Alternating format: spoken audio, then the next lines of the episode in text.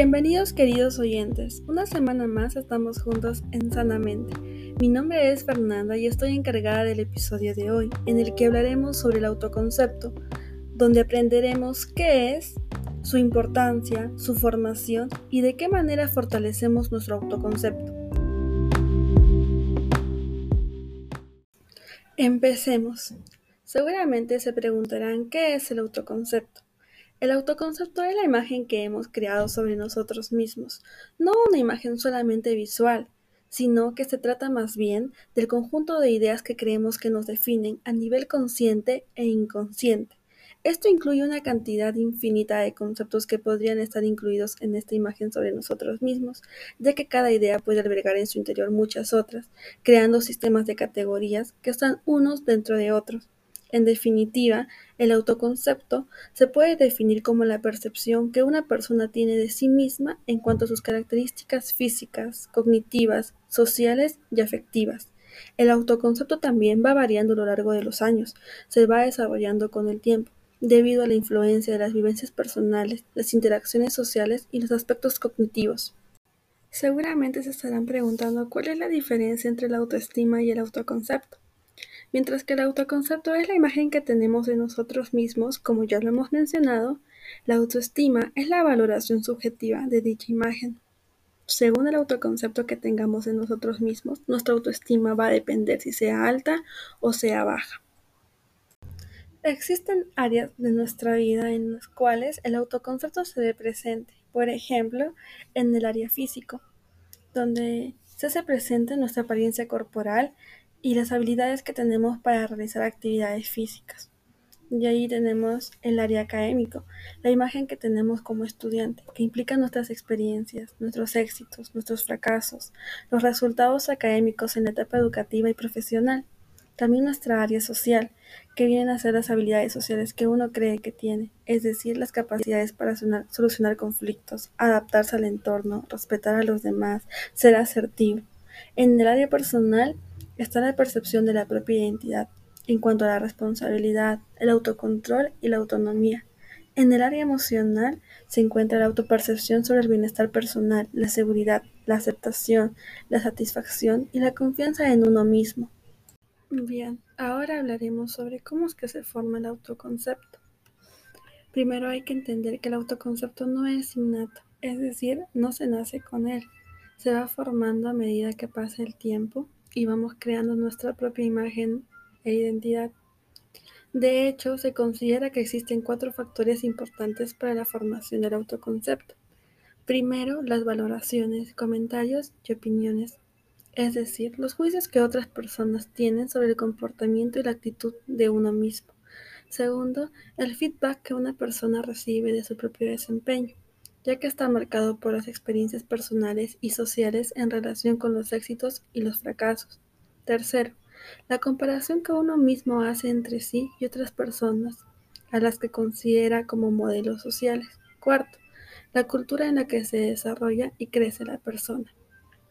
Es decir, la propia evaluación del comportamiento en función de las normas y los valores sociales. En este sentido, también se puede llegar a influir la ideología y la religión. ¿Qué factores determinan el autoconcepto? Primer factor, la imagen de uno mismo. ¿Cómo nos vemos?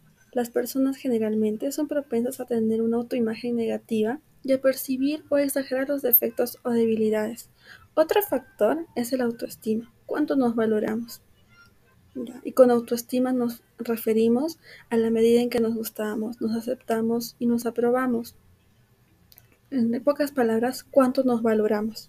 La autoestima siempre implica un grado de evaluación y por tanto puede resultar en una visión positiva o negativa de nosotros mismos. Una serie de factores puede afectar a la autoestima, incluso cómo nos comparamos con los demás y cómo responden los demás ante nosotros. Cuando las personas responden positivamente a nuestra conducta, somos más propensos a desarrollar una autoestima positiva. El tercer factor, el yo ideal, o cómo es que nos gustaría ver cómo es que nos gustaría ser, es la forma en la que nos vemos. Entonces también, ¿por qué es tan importante el autoconcepto? El autoconcepto tiene su importancia por ser un referente que permite proyectar y crear una dirección en la vida. Esta representación, repleta de afinidades, define a las personas, ayuda a saber quiénes somos, por lo tanto, da seguridad para decir, yo sé quién soy, me autodefino. Esta autoimagen sobre sí mismos crea una referencia de singularidad y unidad al tener un concepto propio sobre nosotros mismos. Dejamos de querer que los demás nos definan, lo que nos hace menos vulnerables. Además, les quitamos el poder que tienen otras personas sobre nosotros. Si no sabes quién eres y no conoces a ese ser que habita dentro de ti, puedes tener problemas, ya que se pierde la referencia, generando la sensación de estar perdido, sin tener el autoconcepto definido. Las personas no poseen identidad ni personalidad.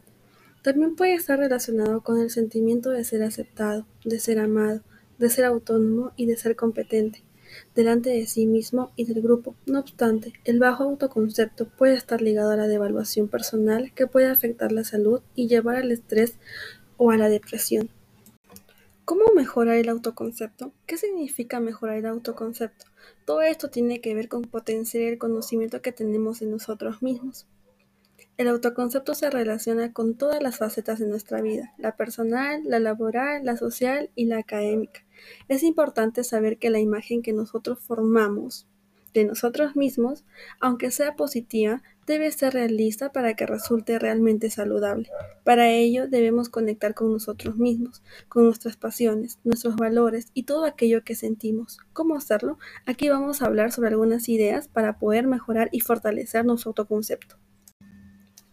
Una de las actividades es descubrir qué es lo que nos gusta, ya que el autoconcepto tiene que ver con nosotros mismos y con la imagen que nos creamos en base a esta idea, será importante empezar a conocernos mejor para potenciarlo.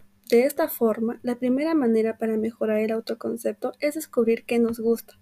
Para eso, preguntémonos qué nos hace sentir bien, qué es lo que nos genera malestar, a medida que vayamos entendiendo qué nos gusta, qué nos hace vibrar, qué nos emociona, podremos ir poco a poco descubriendo quiénes somos. Al descubrir esto, podremos empezar a trabajar en la imagen que tenemos de nosotros mismos. Por ejemplo, si descubrimos que nos gusta escribir, ¿por qué no probamos a explotar esa dimensión?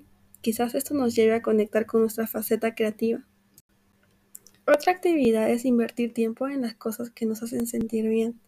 Busquemos tiempo para nosotros, para disfrutar con lo que nos gusta. Esto a su vez nos llevará a conocernos más y por lo tanto se convertirá en otra forma de mejorar nuestro autoconcepto.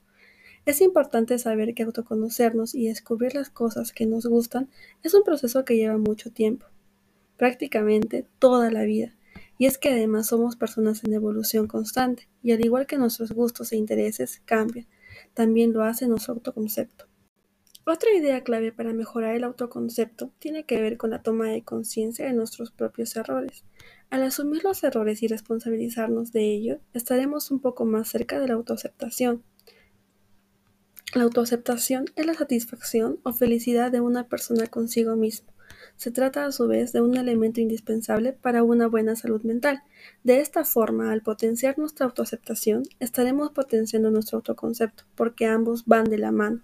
El hecho de tomar conciencia de nuestros fallos posibilita que aceptemos que no somos perfectos y esto nos lleva a conocernos más y a ser más tolerantes con nosotros mismos. Mejora tu autoconcepto, autoestima y resiliencia diciendo sí al cambio.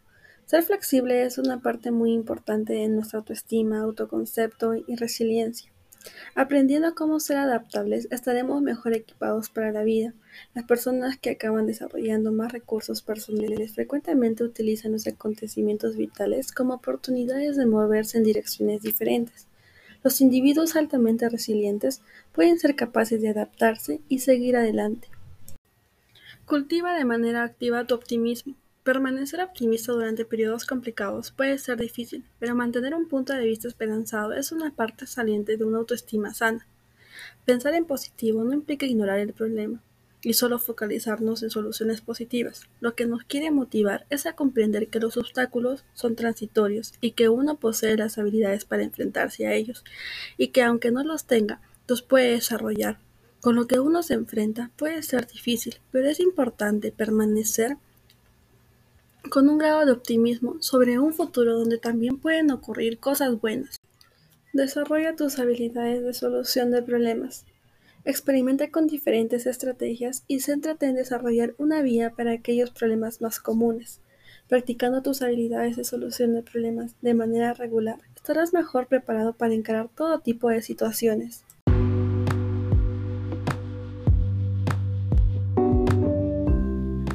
Bien, queridos oyentes, hemos llegado a la parte final y nos volvemos a ver en el siguiente episodio.